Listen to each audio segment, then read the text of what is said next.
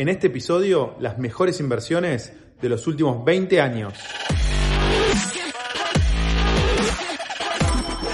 Esto es el Fede Teso Show.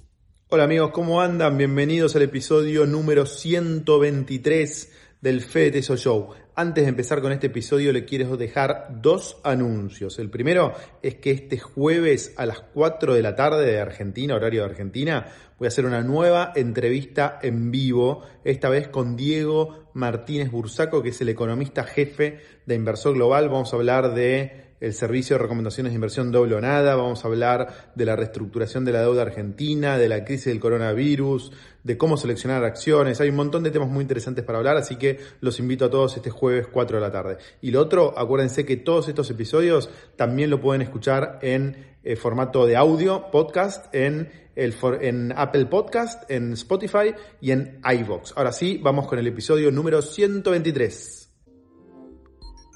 Esto va a estar inspirado en una nota que me pasó un amigo que se publicó en el diario Ámbito Financiero hace unos pocos días atrás que me pareció muy buena. Voy a dejar el link para que puedan leer la nota completa en la descripción del video, pero me pareció muy bueno el ejemplo que usó este economista que dijo, bueno, imagina que hay un tío que te regaló 10 mil dólares el 10 de abril del año 2000, es decir, 20 años atrás, un poquito más de 20 años atrás. Eh, trató de comparar cuál hubiese sido el rendimiento de esos 10 mil dólares invertidos desde el 10 de abril del año 2000 hasta el 10 de abril del año 2020, es decir, muy pocos días atrás. Eh, y en base a eso, en base a la nota que escribió este economista, les quiero sacar primero 10 lecciones que me parece que podemos aprender de estos 20 años de invertir estos 10 mil dólares en la Argentina y finalmente tres consejos para que ustedes puedan tomar en cuenta para invertir. Así que vamos con la primera inversión que menciona eh, la nota. La primera inversión obviamente es el dólar, es decir, eh, antes quiero mencionar el nombre del economista que no me acordaba, que es Ignacio Audicio. Ignacio Audicio, la nota de ámbito financiero, les pongo el link en la descripción. Muy buena, Ignacio, felicitaciones. Bueno, la primera inversión que toma Ignacio como parámetro es el dólar. Supongamos que eh, te regalaron 10 mil dólares hace 20 años, 10 de abril del 2000, 2000 redondo, y guardaste esa plata en dólares. Hoy tendrías, obviamente, 10 mil dólares. Es decir, la rentabilidad fue cero, pero por lo menos mantuviste esos 10 mil dólares.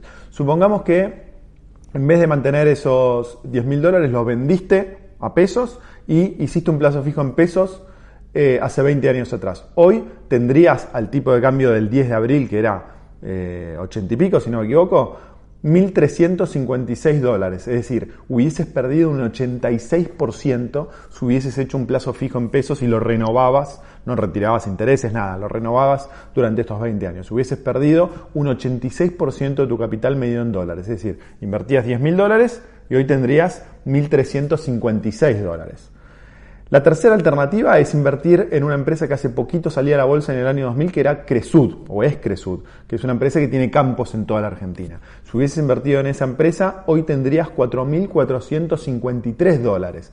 Es decir, hubieses perdido un 55%. Recordad que Cresud es una empresa argentina del grupo IRSA, eh, Eduardo Elstein, que tiene campos en toda la Argentina, salía a, principios del año 2000 y la perspectiva de esta empresa era muy buena. Durante 5 o 6 años anduvo muy bien esta inversión, pero después, al compás de, la, de, la economía argentina que se empezó a destruir, empezó a bajar y hoy, medida en dólares, está un 55% abajo de lo que estaba 20 años atrás. Cuarta inversión, General Electric, un gigante, una empresa gigante, pero que hace 20 años era una de las empresas más destacadas del mundo. ¿Por qué? Tenía un CEO, eh, presidente de la empresa, Jack Welch, que es una leyenda en el mundo de los negocios, que había transformado General Electric en una de las empresas más grandes del mundo. Entonces yo te diría que invertir en General Electric 20 años atrás era una apuesta bastante segura, porque era una empresa enorme que estaba creciendo, que no paraba eh, de generar ganancias. Ahora, aquel que invirtió en General Electric le fue muy mal también. Hoy tendría 4.149 dólares, esto es una pérdida del 59% en estos 20 años. Es decir, esta apuesta segura que era comprar esa gran empresa como General Electric, eh, no fue nada, nada, nada bien. ¿Por qué? Jack Welch se fue de la empresa eh, y, de esta, y de este modo la empresa empezó a ir cada vez más para abajo, por lo tanto esta apuesta segura funcionó muy muy mal. La, la otra alternativa, la 1, 2, 3, 4, la sexta, si no me equivoco, sí sexta, era comprar acciones de Apple.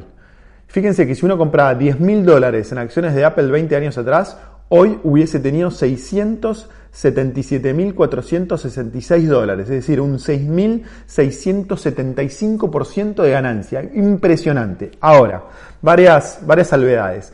Apple 20 años atrás era una empresa muy pequeña, era una empresa pequeña que tenía grandes perspectivas de crecimiento. Por lo tanto, si uno era un inversor relativamente conservador, lo más natural hubiese sido elegir General Electric, no Apple. Porque acuérdense, General Electric era de las empresas más grandes del mundo, con Jack Welch, que era una leyenda, era una de las personas del mundo de negocios más famosas en el momento. Apple era una empresa que recién estaba creciendo, eh, bastante, que iba bastante contra la corriente, tenía productos bastante poco convencionales, por lo tanto era una apuesta bastante, bastante bastante arriesgada.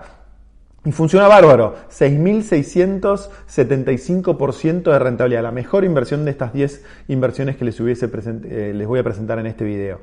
677 eh, mil dólares eh, de capital con una inversión inicial de nada más 10 mil dólares. La séptima alternativa hubiese sido invertir en petróleo. El 10 de abril hubiese tenido 5.867 dólares, un 41% de pérdida.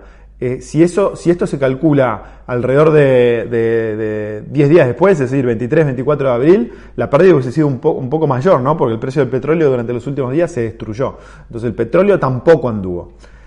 La séptima inversión, pesos, en vez de quedarse con esos 10 mil dólares, si te hubieses quedado con esos pesos sin invertir, fíjate la cantidad de dólares que tendrías hoy. 118 dólares, es decir, una pérdida del 99%.